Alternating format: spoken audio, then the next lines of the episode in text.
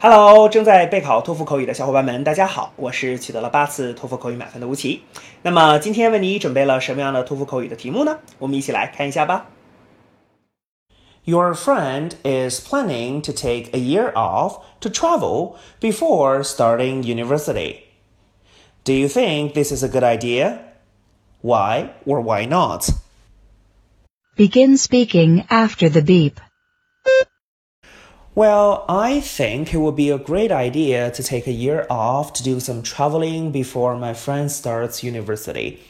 Um, this is because during this uh, during this year, uh, he can just relax himself.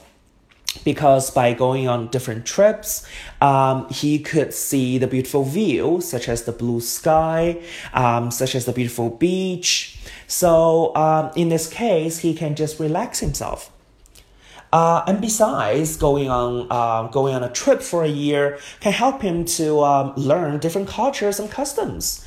You know, he can taste delicious local food uh, and also celebrate some uh, local festivals. And this is going to be fun.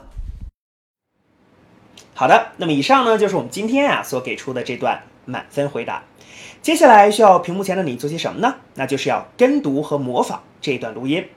放一句录音，跟读模仿一句，再放一句录音，再来跟读模仿一句啊！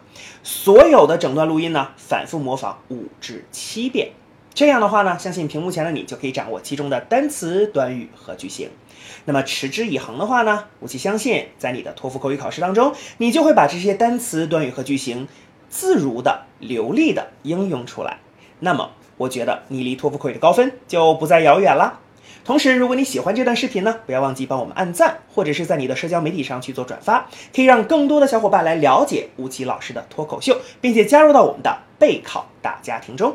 好，请你一起加油，我们明天再见了。